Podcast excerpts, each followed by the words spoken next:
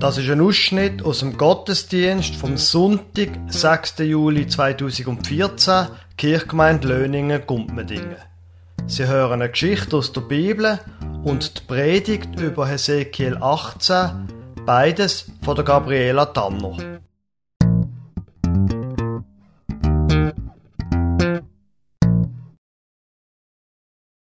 Anstelle von einer Lesung erzähle ich eine Geschichte, weil ich denke, da sind ein paar Kinder auch noch da. Immerhin zwei, drei. Wie jeden Tag sitzt er auch heute mit seiner Kasse neben einem von den Toren von Jericho. Wenn Reisende kommen, ruft er, halt, stehen bleiben. Da geht's nicht weiter, bevor ihr nicht zahlt habt. Zwei Silberstück brauche ich. Die Reisenden haben gemurrt und gesagt, das ist viel zu viel. Wir sind arme Leute. Das interessiert mich nicht. Ihr zahlt zwei Silberstück, sonst kommt niemand vorbei. Die Reisenden haben gezahlt und er hat sich ins Füßchen gelacht. Jetzt ist er wieder ein bisschen reicher geworden. Ja, er lacht, aber eigentlich geht es ihm nicht gut. Er, der Oberzöllner von Jericho, der Zachäus, er kann sich leisten, mehr Geld zu nehmen. Aber die Leute wissen genau, dass er betrügt, dass er mehr nimmt, als ihm eigentlich zusteht. Ein Silberstück liefert er den Römer ab, das andere behaltet er für sich. Und es geht ihm nicht gut dabei. Er ist zwar reich, aber Freunde hat er keine. Niemand hat ihn gern. Alle verachten ihn. Er schnappt auf, wie die einen Leute, die in einem Grüppli zusammenstehen, etwas von Jesus reden. Er soll heute auf Jericho kommen.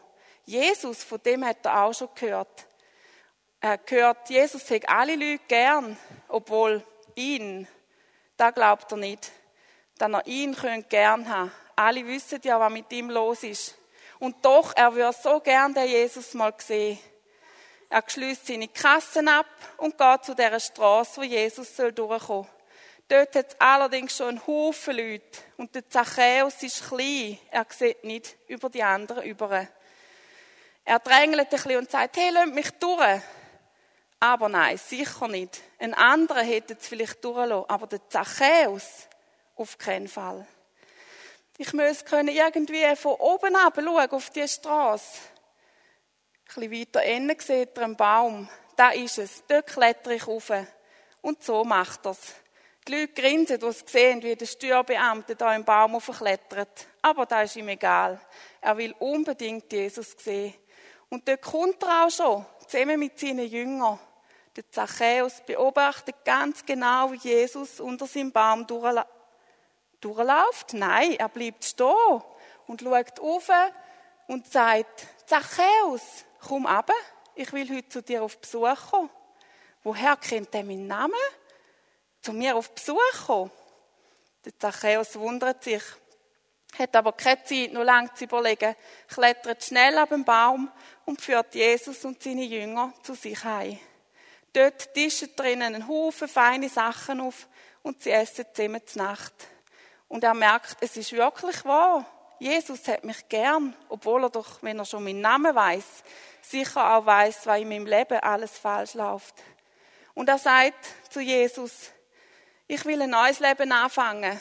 Ich will die Hälfte von meinem Geld den Armen geben und allen, wo ich etwas weggenommen habe, will ich es vierfach wieder zurückgeben. Ja, er will wirklich ein neues Leben anfangen. Er hat gemerkt, dass heute die Chance ist, dass Gott ihm seine Liebe anbietet. Außen am Haus sind die anderen Leute gestanden und haben sich aufgeregt. Geht's eigentlich noch? Jetzt geht Jesus zu dem Betrüger heim. Er wäre doch gescheiter zu uns gekommen geht's noch mit so einem, würden wir denn nicht an den Tisch sitzen? Aber Jesus drinnen sagt zum Zachäus, heute bist du gerettet worden. Genau darum bin ich auf die Welt gekommen, um den Menschen Gottes Liebe zu bringen und einen Neuanfang zu ermöglichen.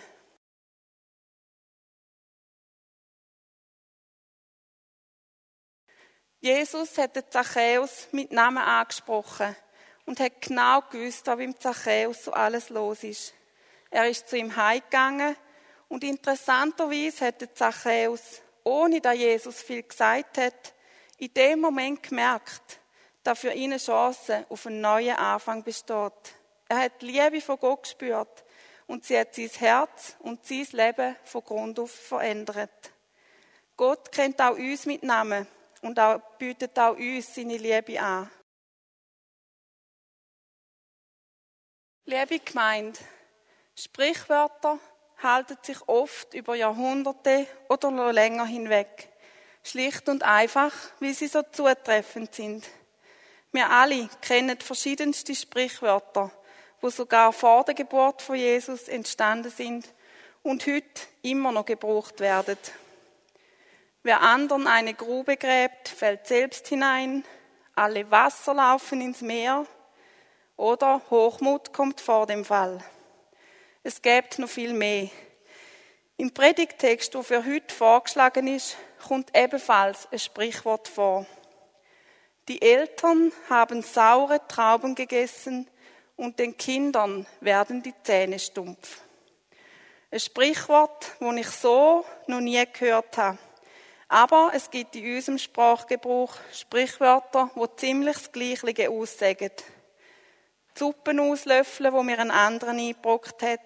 Die Zechen zählen, wo andere uns hinterlassen. Oder auch der Ausdruck, etwas müssen ausbaden.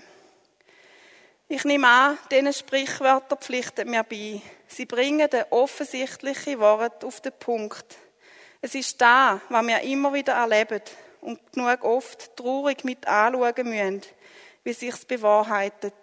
Kinder aus Familien mit Suchtproblemen oder mit häuslicher Gewalt tragen schwere Lasten mit sich. Söhne und Töchter von Eltern, die mit dem Gesetz in Konflikt sind, haben ohne direkte Mitschuld Teil an der gesellschaftlichen Ächtung. Geldschulden können zwar bei der Vererbung ausgeschlagen werden, aber es bleibt doch etwas hängen. Es ist wahr und wird wahr bleiben. Die Schuld vom einen produziert nicht selten das Unglück vom anderen. Wir vererben die Folgen von all unserem Tun an die nachfolgende Generation. Und oft müssen nicht die, die die Suppe eingebrockt haben, sie nachher selber auslöffeln, sondern erst die Nächsten. Und da geht es nicht nur um unser private Handeln, sondern auch um unseren gesellschaftlichen Umgang mit der Natur, mit den Energievorräten, mit den Finanzen. Unsere Gegenwart ist eine Folge von unserer Vorgeschichte und wird für die kommende Generation unausweichlich die mitprägende Vergangenheit sein. Im Kleinen und eben auch im Großen. Interessanterweise geht es im Predigtext mit dem Sprichwort von der sauren Traube und der stumpfen Zähne aber dann ganz anders weiter. Gott will nämlich nicht, dass das Sprichwort weiter in Gebrauch bleibt. Vielleicht kennen wir darum das Originalsprichwort nicht mehr, wer weiß. Aber hören wir zuerst einmal, was geschrieben ist. Der Predigtext steht im Ezechiel 18, ich lese Vers 1 bis 4, 20 bis 24 und 30 bis 32. Wieder erhielt ich eine Botschaft vom Herrn. Warum habt ihr im Land Israel das Sprichwort, die Eltern haben saure Trauben gegessen und den Kindern werden die Zähne stumpf? So wahr ich lebe, spricht Gott der Herr, dieses Sprichwort soll in Israel nicht mehr gebraucht werden. Denn mir gehören alle Menschen, die Eltern genauso wie die Kinder. Sie gehören mir.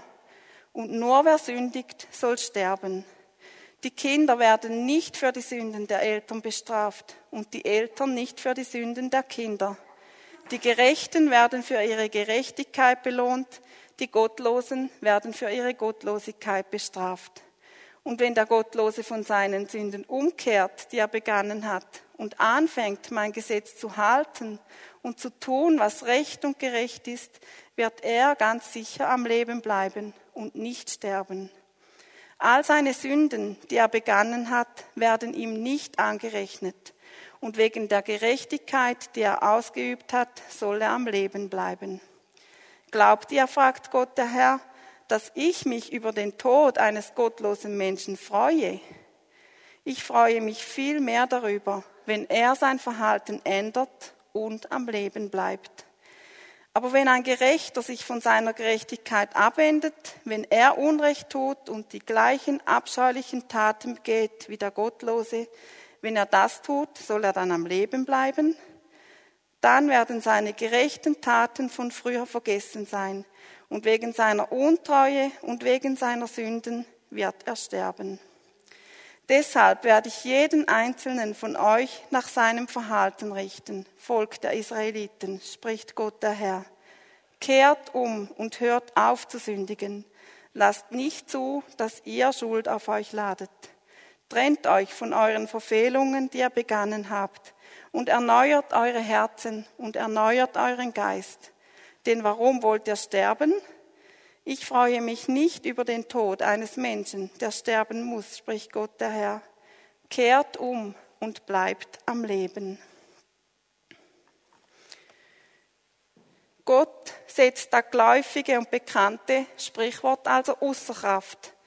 Es soll nicht mehr gebraucht werden.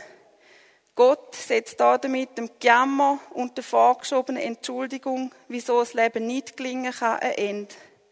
Jetzt müssen wir die Suppe wieder auslöffeln, wo unsere Vorfahren uns eingebrockt haben. Wir müssen es ausbaden, obwohl uns gar keine Schuld trifft. Ah, wir können halt nicht anders. Wir sind prägt von dem, was geschehen ist. So ist die Stimmung im Volk zur Zeit vom Ezechiel. Und die Leute haben durchaus Grund gehabt zum Klagen. Jerusalem sei nicht ein Stein auf dem anderen geblieben. Und sie alle haben unsägliches Leid erfahren. Und da alles, weil ihre Vorfahren Schuld auf sich geladen haben, weil sie von Gottes Weg und Gebot abgewichen sind. Der Ezechiel hat selber hautnach miterlebt. Der erste Prophet der in der Verbannung von Gott berufen worden ist und auch in der Verbannung gewirkt hat. Er ist kein weltfremder Idealist und tritt auch nicht mit erhobenem Zeigefinger auf. Er ist ein von den Verbannten, er weiß, um was es geht. Und ihm sind Gedanken vom Volk nicht fremd. Aber jetzt wird das Volk wachgerüttelt. Sie sollen sich nicht länger nur als Opfer von ihrer Vorgeschichte und Vergangenheit betrachten. Nicht nur umjammern und sich ihres Schicksal angeben und das Leben damit an sich vorbeiziehen lassen. Gott will sie und uns alle auf die eigenen Füße stellen. Er will uns zum Leben befähigen. Da hat Ezechiel schon bei seiner eigenen Berufung sehr eindrücklich erfahren. Der Ezechiel beschreibt das Erlebnis im zweiten Kapitel folgendermaßen. Der Herr sprach zu mir, Menschensohn, stelle dich auf deine Füße, ich will mit dir reden. Und als er mit mir redete, kam der Geist in mich und stellte mich auf meine Füße. Auf eigene Füße stehen heißt, dass wir selber verantwortlich sind für das, was wir tun oder unterlassen. Die Vergangenheit kann damit nicht länger als Entschuldigungsgrund vorgeschoben werden. Ich selber bin haftbar für mein Denken und Handeln in dieser Welt, wo zwar durchaus von ihrer Vorgeschichte prägt ist, aber nicht unabänderbar so weitergehen muss. Wir können ausbrechen. Die Vergangenheit soll nicht unsere Zukunft verbauen. Niemand sagt, dass das einfach ist, aber es ist möglich. Gott will nicht, dass wir in der Opferrolle bleiben. Er schenkt uns die Möglichkeit zum Ausbrechen. Manchmal ist es unendlich schwer, über den Horizont von der eigenen Enttäuschung, erlittenen Gewalt und der Schicksalsschläge herauszudenken. Aber Gott will jedem einzelnen Mensch die Chance aufs Leben geben unabhängig von den Umständen und dem, wo uns immer noch prägt und bindet und zu Boden drückt. Gott kann etwas Neues daraus machen. Er kann selbst aus dem Scherbenhaufen ein neues und schönes Lebensbild entstehen Gott setzt das Sprichwort mit den sauren Trauben und den stumpfen Zähnen außer Kraft. Er erklärt damit nicht, woher das gegenwärtige Leiden kommt. Aber er lenkt den Blick weg von der Vergangenheit und der Schuld hin in die Gegenwart und auf eine kehrtwendige Richtung Zukunft. Wir können die Vergangenheit nicht löschen und wir müssen die Konsequenzen von falschen Entscheidungen oder von Schuld tragen. Aber diese Sachen sollen und dürfen nicht unser Leben bestimmen. Wir alle haben falsche Entscheidungen getroffen. Wir alle haben Sachen gemacht, wo wir uns dafür schämen. Wir alle haben Schuld auf uns geladen. Und aus all dem kann im Laufe der Zeit ein recht großer Berg werden. Eine Last, die uns lähmt und einengt. Man kann sich damit abfinden, so wie die Israeliten im Exil. Sie jammern zwar, haben sich aber eigentlich mit ihrem Schicksal arrangiert. Und sie sagen dazu noch, es ist halt Gottes Strafe. Gott will, dass wir unsere Schuld und die Schuld von unseren Vorfahren ausbaden. Gott aber sieht das anders. Gott lehnt die Sippenhaft ab. Er nagelt uns nicht auf die Vergangenheit fest. Die Schrammen, die ich mir in meinem Leben zugezogen habe, die werden mir nicht abgenommen. Sie gehören zu meinem Leben dazu. Und gewisse Konsequenzen muss ich weiterhin tragen. Das ist klar. Darüber müssen wir nicht diskutieren. Aber Gott nimmt mich an, so wie ich bin, mitsamt meiner Geschichte. Mit all dem, was ich selber falsch gemacht habe, mit meinem Charakter, mit meiner Erziehung und all dem, was mich positiv und auch negativ prägt hat. Er weiß um meine Verletzungen, um die Enttäuschungen, um alles, was mich behindert, mir den Schnuff nimmt und mir immer wieder den Boden unter den Füßen wegzieht. Die Vergangenheit wird nicht ausgelöscht, aber sie verliert ihre bindend und festlegende Kraft. Sie diktiert nicht weiterhin die Bedingungen von unserem Leben, sondern Gottes Gnade übernimmt die Regie. Und so werden wir frei für die Gegenwart und für die Zukunft, wo Gott für uns parat hat. Gott hat uns zum Leben berufen. Da ist es, was er für uns will. Er hat keine Freude, wenn wir bis zum Geht nicht mehr Lasten schleppen und fast nicht mögen oder gar zerbrechen. Er freut sich nicht, wenn jemand ins Verderben rennt. Und er freut sich auch nicht darüber, wenn wir auf Irrweg und Umweg unterwegs sind oder in einer öppe die falsch verstandenen Opferrolle verharren. Gottes Herz ist uns zugewendet. Er liebt uns und will darum das Beste für uns. Gerade zweimal stellt Gott da in unserem Predigtext klar. Im Vers 23 und im Vers 32. Glaubt ihr, fragt Gott der Herr, dass ich mich über den Tod eines gottlosen Menschen freue? Ich freue mich viel mehr darüber, wenn er sein Verhalten ändert und am Leben bleibt. Und 32. Ich freue mich nicht über den Tod eines Menschen, der sterben muss, spricht Gott der Herr kehrt um und bleibt am Leben. Unser Gott ist ein Gott vom Leben. Die Menschen sollen dem Tod entrissen und fürs Leben gewonnen werden.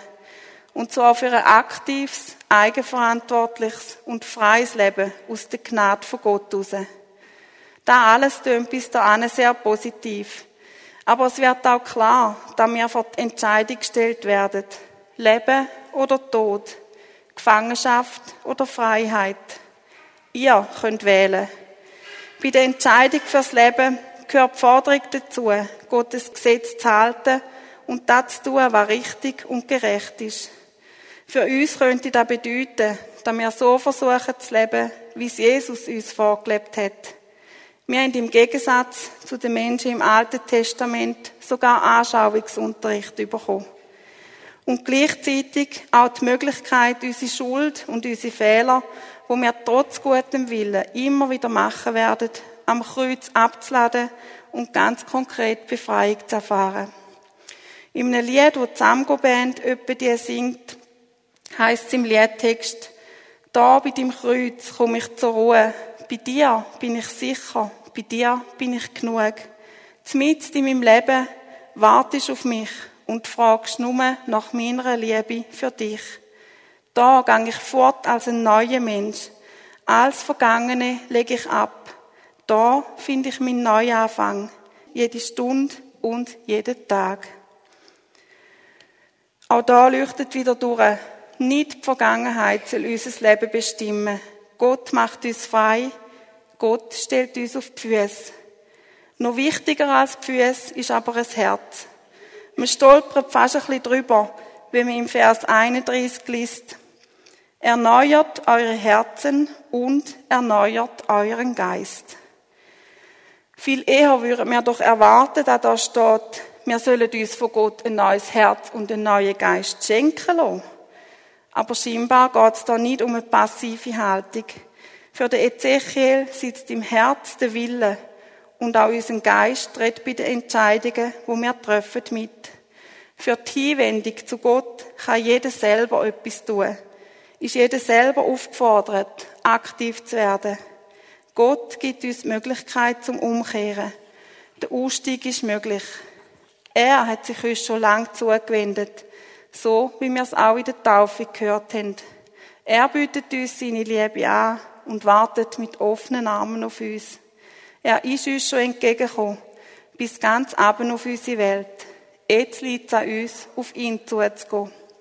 Wir können und sollen selber entscheiden, ob wir weiterhin abgeschnitten von Gott, wenn unser Leben versuchen zu gestalten, unabhängig und vordergründig selbstbestimmt, oder ob wir auf Gottes Angebot eingehen und ihm unser Leben mitsamt all dem, was uns belastet, gehen, uns von ihm auf die Füße helfen lassen und mit ihm zusammen aufbrechen in eine Zukunft, wo nicht frei von Schwierigkeiten sein wird und wo es nur die ein oder andere Suppe auszulöffeln gibt, aber wo seine Liebe und seine Kraft bei uns sind und mehr und mehr zum bestimmenden Element in unserem Leben werden. Die Entscheidung liegt bei uns. Jemand hat in einer Auslegung zum heutigen Predigtext sehr treffend geschrieben und ich werde das zum Schluss noch vorlesen. Gott kann wohl machen, was er will. Ihm gehört alles Leben. Aber er will nicht machen, was er kann. Er will nur eines, unser Leben. Er hat weder Wohlgefallen am Untergang noch Schadensfreude an unseren Irrwegen. Er ringt um das Leben des Einzelnen, so wie der gute Hirte das Schaf sucht und sich freut, wenn er es gefunden hat. Er selbst setzt sein Leben aufs Spiel, auf das wir Chancen des Lebens haben. Ich wünsche uns allen, dass wir die Chancen vom Leben ergreifen und in Anspruch nehmen, was Gott uns anbietet. Kehret um und bleibt am Leben. Amen.